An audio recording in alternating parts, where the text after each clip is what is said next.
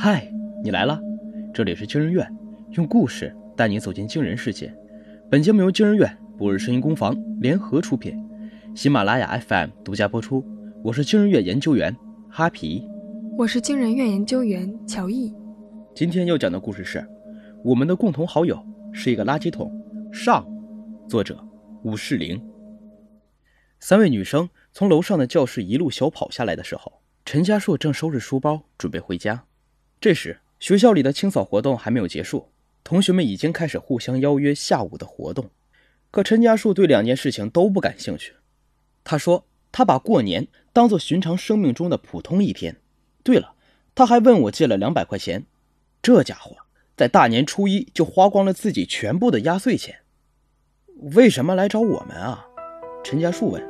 听别人说的，他们说侦探社有一个名侦探社长。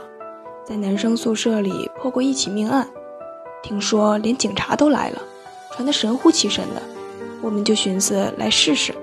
说话的是站在中间的女孩，她的名字叫徐青青。我立刻摩拳擦掌，从书包里掏出了尘封已久的笔记本，说说吧，怎么一回事？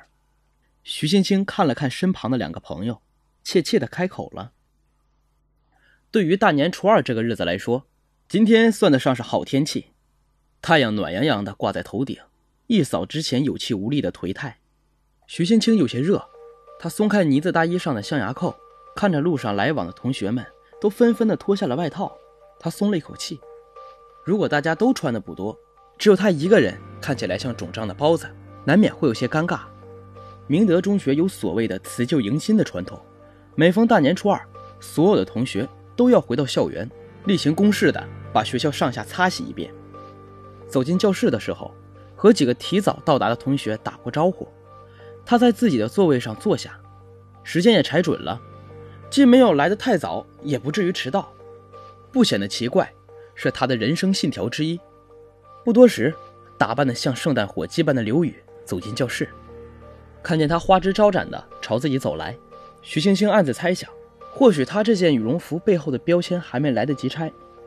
这鬼天气，昨天还穿羽绒服呢，怎么今天就升温了？刘宇在他旁边坐下，看见抽屉里放着书包。你背书包了？我习惯了，差点以为今天上课呢。徐青青一边说着，把书包往抽屉里塞了塞。正好，我这外套得脱了。刘宇自顾自地站起来，把脱下的羽绒服递给了徐青青。徐青青顺手接过，拉开书包，将鼓鼓囊囊的羽绒服一点点挤进去。教室里的同学多了起来，大家叽叽喳喳地讨论着各种各样的话题。除了贺岁档电影之外，他们聊得最多的当然是和压岁钱有关的事情。刘宇看他们讨论的起劲儿，也加入了讲台周围的人群。徐青青独自刷起了微博。过了一会儿，他挑起头，在后排的角落里看见了个瘦瘦高高的人影，似乎在扫帚堆里翻弄着什么。无论怎么看，那人与教室里的诸位都有些不搭。他身上穿着一件破旧的黑白格子夹克，领子上被青春期分泌旺盛的油脂浸得锃亮。犹豫了一会儿，徐青青站起来向少年走去。王博，干嘛呢？接过少年手中的拖把，他仰头看，王博棱角分明的下颚角，就像一把锋利的刀子。拿扫帚。王博挠着脸上顽固的痘印，他有着一头坚硬的碎发，和他的棱角一样。还没到时间呢。不和大家一起聊天吗？话刚出口，徐青青就后悔了。这是什么蠢问题啊！王博是技术生，家住距离城区二十公里远的农村，他当然是没有机会去看那些最新的电影。我没什么可聊的。你玩雪了吗？昨天？徐青青突发奇想。我们家楼下的雪啊，好像刚落地就被环卫工人扫了，真可惜。王博被这句话逗乐了。我和弟弟在门口堆了个超大的雪人，你见过雪人吗？哇！徐青青抓住机会，露出崇拜的表情。就在这时，一只手臂挽住了他。我是迟到了吗？你们都聊什么了？他回过头，是陈玉明。他刘宇、陈玉明是从初中开始延续至今的闺蜜团。最难得的是，直到今天，三个人还在同一个班级。不得不说，这是一种缘分。陈玉明看也不看王博，拽着徐青青往讲台方向走去。刘宇看见二人过来，高兴地挥了挥胳膊。大约二十分钟后，姗姗来迟的班主任把聚集在一起的同学们一驱而散。大家在教室后面挑选工具，纷纷前往各自的清扫区。走到教室门口的时候，陈玉明吐了吐舌头：“怎么这么热？”刘宇，你穿外套了吗？我放在徐青青书包里了。那么，陈玉明笑盈盈地看着徐青青，后者无奈地叹了口气，接过对方递过来的呢子大衣。听完徐青青的叙述后，我煞有介事地将自动笔放在笔记本上，打量起前面三位女生。徐青青站在中央，她们互相搀扶着对方的胳膊，看起来像一串滑稽的糖葫芦。感谢你的详细描述。你们离开教室前的情况就是这样了。我转头瞟了一眼陈家树，他躺在两张拼凑在一起的课桌上，脑袋倚住玻璃窗，手里捧着一本埃勒斯·奎尼的《西班牙披肩之谜》，也不知道有没有在听。是的，扫完地回来以后，我们从徐青青的书包中拿出外套，兜里的压岁钱就已经不见了。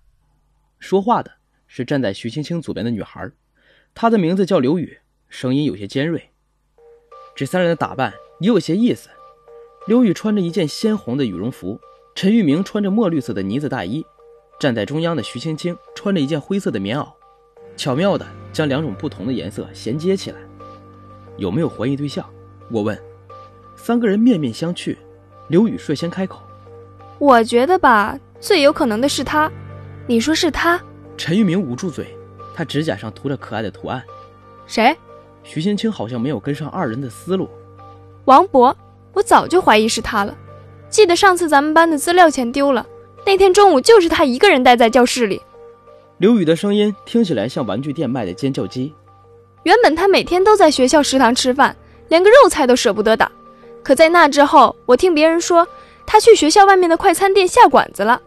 刘宇绘声绘色地描绘着，陈玉明不甘示弱地提出了佐证：是啊。听着我们聊压岁钱的时候，也是他一个人待在教室后面。他用胳膊戳了戳徐青青，对吧？徐青青有些难为的点了点头。我那会儿就看见他一双小眼睛滴溜溜的转，像是在盘算着什么。你想啊，大家都有钱对吧？都在盘算着这两天去哪儿玩。可他家那个条件，你们难道觉得他不会动那种念头吗？对，徐青青把书包放抽屉那会儿，他往这边看了一眼，不会错的。三个人很快把王博的前世今生剧透了个遍，我只好在一旁总结他们的陈述。王博是从乡镇中学考到明德中学读高中的，他的父亲在外务工，他母亲患有脑瘫。作为家中的长子，他不仅要负责好学业，每个周末还要回家买好粮油，给弟弟和母亲盘算下周的吃食。他和我们不一样，每一分钱都恨不得掰成两半花。经常有人看到他在教室里啃馒头吃。听到这里的时候，我也震惊了。我从来没有想过，看似只会出现在新闻上的人，就这样悄无声息的生活在我们身边。或许是家境的原因，王博有些孤僻，和同学们很难打成一片，这也是他被揣测的原因。我观察他们对话的同时，还发现了一件怪事儿：徐青青虽然有来有往的参与着讨论，但她的每句话都像是应付。从没有主动发表过意见，聒噪。随着一声巨响，天花板上飞下来几粒灰尘。我张大嘴巴看向陈家树，他满脸怒容。在这场不到三分钟的会议里，他似乎被摧残到了极限。案子已经破了。陈家树从桌上跳下来。你们也太能唠了吧！凶手是谁？陈玉明敏锐地抓住了重点。给我两个小时。陈家树指向敞开门的教室。现在。你们该干嘛干嘛去！你真把案子破了。我跟着陈家树走过连接两座教学楼的天桥，他的脚步飞快，像是急从某个地方逃走。你有没有想过，我们的世界是虚拟的？啊，包括动物园里发生的命案在内，短短的一个月，我们就接触了两起命案。除了发生在《名侦探柯南》里的故事，我很难想到世界上哪还有像我们这样幸运的高中生。虽然我早已习惯了陈家树跳线的思维，但也被这样的想法惊得哑口无言。我的人生在加入侦探社之后就变得不再普通，这是我从未思考过的问题。不过仔细想想，和陈家树在一起的日子，我们似乎总在经历着血腥的谋杀。如果说我们的生活真是某个蹩脚小说家笔下的故事，那么我只有一个愿望。陈家树看向头顶湛蓝的天空，就像在与某个遥不可及的存在对视。请你给我好一点的挑战。他咬牙切齿地离开，穿过天桥，再往上一层，就是许青青三人所在的班级。我们到达班级门口的时候，许多清扫卫生的同学还没有回来。我朝教室瞥了一眼，座位上散落着五颜六色的外套。陈家树环视了一圈，在走廊里发现了一个倚靠墙壁玩手机的人。我一眼就认出这是年级里有名的不良少年。趁着放假，他染了一头冒着绿光的头发。嗯，那谁，你叫啥来着？陈家树大大咧咧地走过去，看得我倒吸一口冷气，生怕对方一拳砸在他的脸上。张永健，我在寝室看过你的推理，厉害呀！张永健捶了捶陈家树的肩膀，把他砸得摇摇欲坠。陈家树不满地揉着肩膀，一反常态地说：“呃，过奖过奖啊。哎，你没去搞卫生啊？没有。那刚才有谁出入这间教室，你都知道吧？”确实有两个人来过，这里就我一个人，所以记得还算清楚。都有谁？徐青青，我跟他打了个招呼，他说是回来拿扫把的。啊，还有一个人，好像叫王博。那嫌疑人的范围就很清楚了。徐青青、王博。陈家树忽然转过头，还有你，我。尚未搞清楚情况的不良少年大喊：“你全程都在门口待着。”准确的说，你是拥有最充裕的作案时间。陈家树一把抓住张永健的领子，来吧，跟我走一趟。我连忙上前去，给张永健小心翼翼地讲解现在的状况。两小时后，包括我和陈家树在内，七个人集合在故事开始的教室里。我好奇地观察王博，他似乎已经意识到自己被牵扯进了什么事儿。他的站姿有些僵硬，右手摩擦着老旧牛仔裤上的褶皱。避着几个女生投来的眼神，我说了吧，就是他。刘宇低声对陈玉明说。听到这句话，王博的身躯微微抖动了一下。赶紧吧，名侦探。张永健坐在一旁的桌子上，有些不耐烦地说：“破案的方法很简单，只需要回答我一个问题。但是这个问题呢，不能让别人听见。所以啊，我需要你们每个人单独和我谈话。被认为有嫌疑的是徐青青、王博、张永健。”需要接受谈话的也就只有三人，五人离开教室，率先进来的张永健、陈家树开门见山地提出问题：“你把压岁钱带到学校了吗？”张永健掏出一沓崭新的钞票，啪的一声摔在桌面上，我咽了口唾沫，这沓钱应该有一万多了吧？陈家树拿起钱，逐张清点着，翻看完毕后，他把钱还给了张永健。还有呢？说话间。他竟然动手在少年身上摸着起来。抱歉啊，单独问话也是出于这个理由。确认身上没有其他钞票后，满肚子问号的绿发少年离开了教室。徐青青也接受了一样的检查，由我负责搜身。他的现金大概有七八千的样子。王博是最后走进来的，他始终没有正视过陈家树。他拿出一张皱巴巴的五十元钞票，听见搜身的请求之后。